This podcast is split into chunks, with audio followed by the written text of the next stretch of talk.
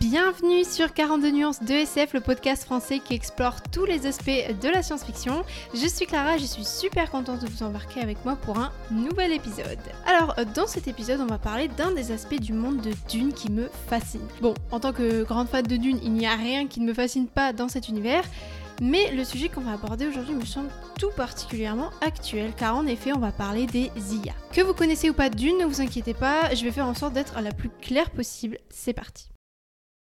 Avant de creuser, euh, on va essayer de faire un petit état des lieux euh, des intelligences artificielles aujourd'hui.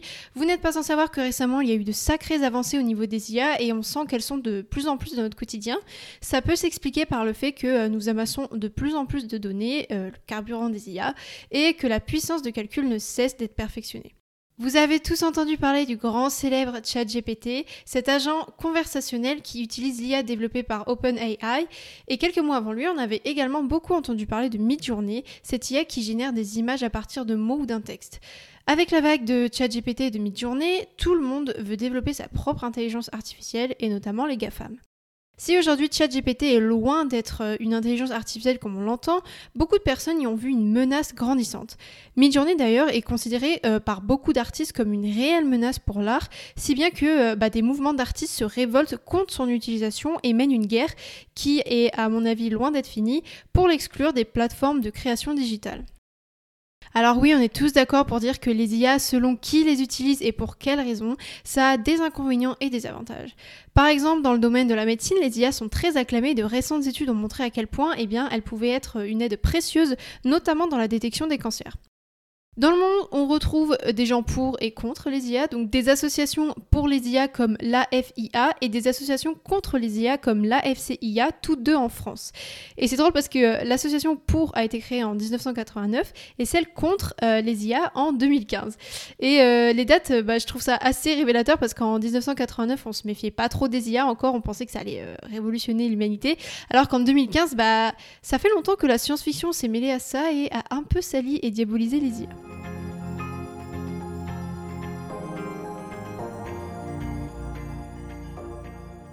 Mais est-ce que les IA sont une vraie menace pour nous? Pourquoi on serait contre les IA Eh bien, l'AFCIA, l'association qui lutte donc contre le développement des intelligences artificielles, nous donne quelques raisons sur leur site que je vous invite à consulter et que je mets en description. D'une, et pas le livre, l'IA est une invention incontrôlable par définition.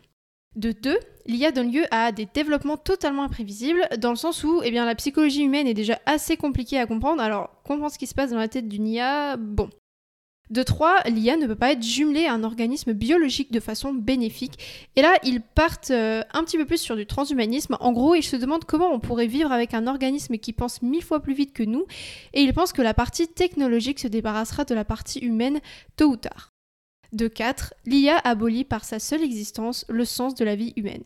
À quoi bon s'instruire? À quoi bon travailler? À quoi bon être réduit à sa simple nature organique si nous cohabitons avec des IA j'ai remarqué que leurs convictions sont assez philosophiques et très projetées dans le futur parce qu'aujourd'hui, bah, on peut pas trop mesurer l'impact des IA sur la société.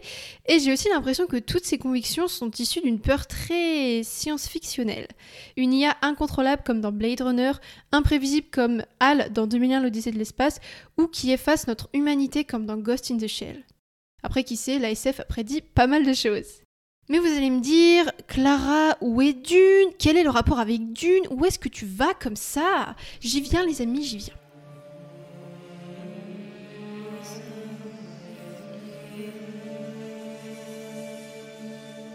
Dans l'univers de Dune, il existe une période historique qui se passe 10 000 ans avant le récit du premier tome qu'on appelle le Tiad butlérien, ou la Grande Révolte. Le nom vient de la martyre Serena Butler qui fut séquestrée par des machines pensantes, machines qui tueront également son fils. C'est là que Serena se révolte contre ces machines et devient le symbole de la grande révolte. Ce qu'on appelle machines pensantes dans l'œuvre de Frank Herbert, c'est bien des ordinateurs et des robots doués d'une intelligence artificielle. En gros, ces machines se sont retournées contre leurs maîtres, les humains, et ont euh, asservi l'humanité un certain temps.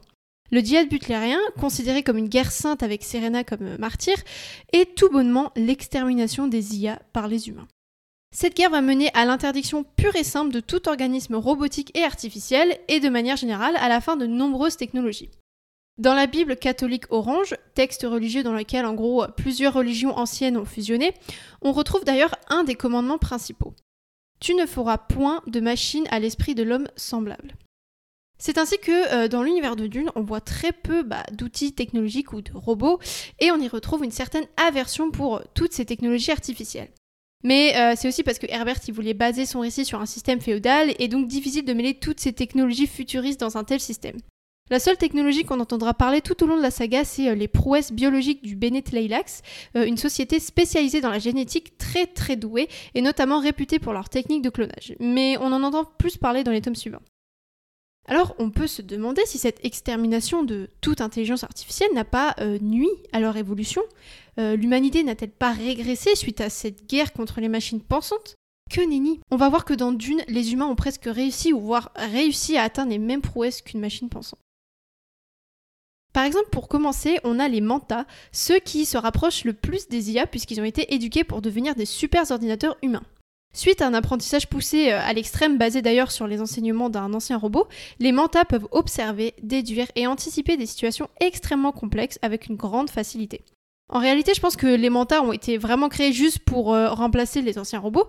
Et dans l'univers, les mantas les plus connus sont euh, Peter de Vries au service des Arconènes et Tufir Awat au service des Atreides. Bon, je sais pas comment on dit leur nom en vrai, donc excusez-moi si je les dis mal, mais en tout cas, on les voit tous les deux dans les films. Bien évidemment, les capacités surhumaines ne s'arrêtent pas là. On a aussi les sœurs du Bene Gesserit qui sont ultra badass. Elles maîtrisent ce qu'on appelle le prana bindu ou bindu, je sais pas comment ça se dit, qui regroupe plein de techniques de combat et qui euh, permet de développer une hypersensibilité vis-à-vis des muscles et des réflexes nerveux afin d'être ultra rapides. Elles apprennent également à moduler toutes les harmoniques de leur voix pour justement utiliser la voix avec un grand V qui agit directement sur le système nerveux de la cible et qui l'oblige à obéir. Pratique. Elles ont également les cinq sens supra-développés. D'un coup d'œil, elles peuvent savoir si tu mens, si tu vas utiliser la violence, quelles idées suivent ta pensée, ton état d'esprit. Elles peuvent savoir comment l'air et les sons se propagent dans une pièce, si quelqu'un les espionne dans un mur, bref. Vous ne pouvez rien leur cacher. Ah oui, elles ont aussi une capacité de mémorisation digne d'une IA, ce qui en fait de très bonnes espionnes. Bref, les sœurs du Bene Gesserit sont les dernières bosses de l'humanité, et tout ça sans l'aide de n'importe quelle technologie. En gros, dans l'univers de Dune, on pourrait même dire que le inhumain n'existe pas car les capacités les plus puissantes et les plus inconcevables pour nous aujourd'hui sont en fait accessibles aux humains. Frank Herbert intègre aussi dans son univers les concepts de préscience et de mémoire génétique, selon lequel chaque personne aurait dans son ADN la mémoire et euh, les souvenirs de chacun de ses ancêtres.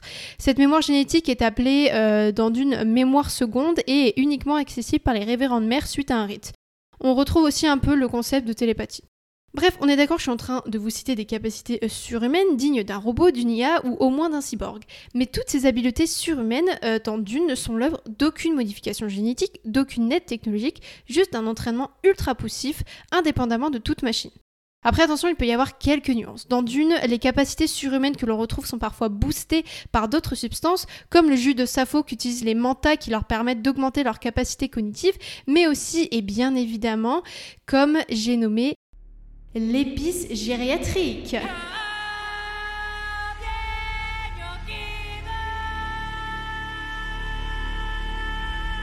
D'ailleurs, les navigateurs de la guide spatiale, euh, Cast, qui a le monopole sur les voyages spatiaux, sont incapables de se passer de l'épice. Car les navigateurs sont des êtres euh, humains normaux d'origine, mais qui ont muté suite à une forte exposition aux épices. Et au secours, ils ressemblent vraiment à que dalle après. Je vous invite à regarder le dune de Lynch. Et du coup, cette épice, elle leur donne le don de préscience qui leur permet de naviguer en pliant l'espace-temps, en gros. Donc bon, désolé de vous l'apprendre comme ça, mais dans Dune, parfois les humains euh, peuvent être un peu dopés.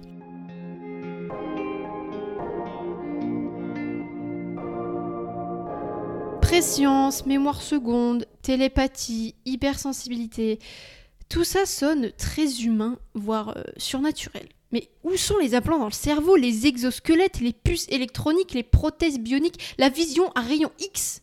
Bah dans Dune, il a rien de tout ça. Les personnages sont ce qu'on pourrait appeler aujourd'hui des super humains alors qu'ils ne peuvent pas être plus humains. Et ils ne l'auraient jamais été sans l'extermination complète des machines pensantes. Mais où est-ce que je veux en venir avec ça? Pour l'instant, dans notre monde, je trouve qu'on baigne dans une sorte de techno-béatitude, qu'on est noyé par des discours techno-prophétiques et transhumanistes au détriment des recherches hallucinantes sur notre propre cerveau, oublié.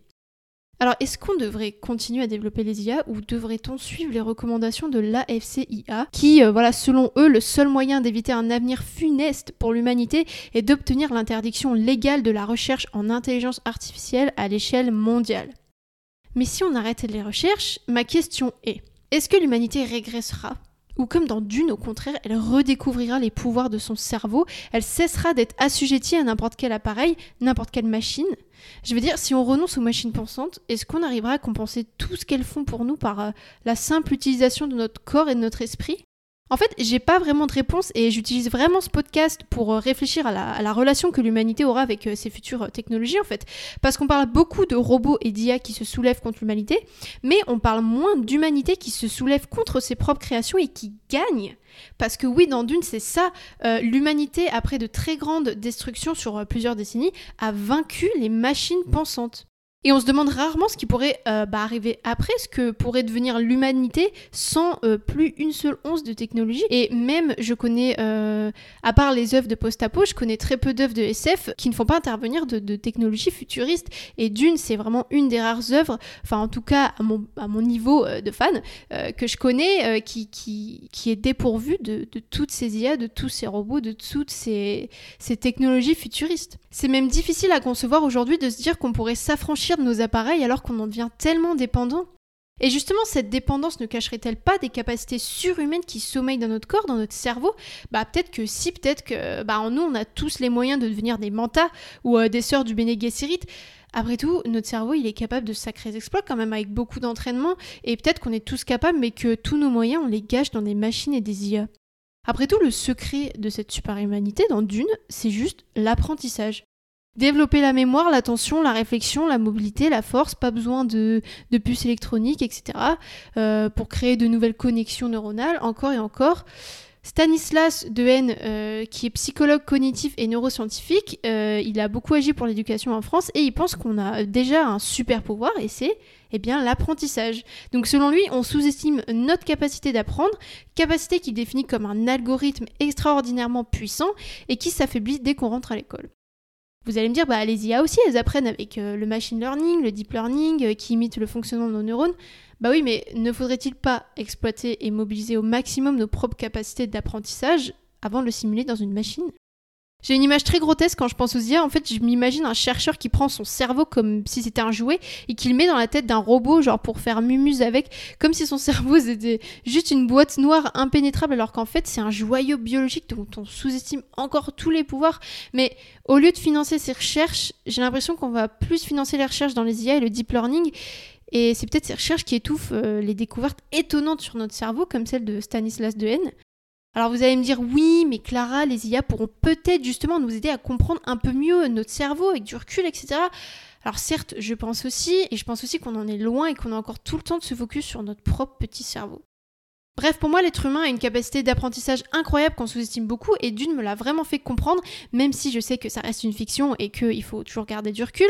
Mais euh, après la, glorification que Herbert fait du cerveau humain, il estime que nos capacités sont quand même limitées. Les mantas ou les sœurs du Bene Gesserit peuvent être trompés parfois. Et c'est ce qui nous différencie des IA. Intellectuellement, on n'est pas infaillible. Et pour moi, c'est ce qui fait toute notre humanité, non? Je pense que euh, Frank Herbert est vraiment l'un de ceux qui pensent que les nouvelles formes d'éducation et d'apprentissage pourraient mener l'humanité eh bien jusqu'à la lumière. Finalement, le transhumanisme de Frank Herbert, il se trouve dans notre propre psychisme. Bref, c'est une réflexion qui me taraude pas mal depuis ma lecture de la saga. J'aime bien cette idée de délaisser toute forme de technologie pour se recentrer sur nous, êtres humains, et surtout dans le futur. Je trouve que c'est, je trouve que c'est rarement étudié dans la SF. Et je tiens juste à rappeler que Dune est l'œuvre de SF la plus vendue au monde, et pour ça, Frank Herbert n'a fait intervenir aucun robot, aucune super technologie. Il a juste exploré le psychisme humain jusqu'à ses plus profondes limites. Après, ce qui est compliqué dans Dune quand même, c'est que si les humains ne sont plus dépendants des machines pensantes, ils sont dépendants de l'épice.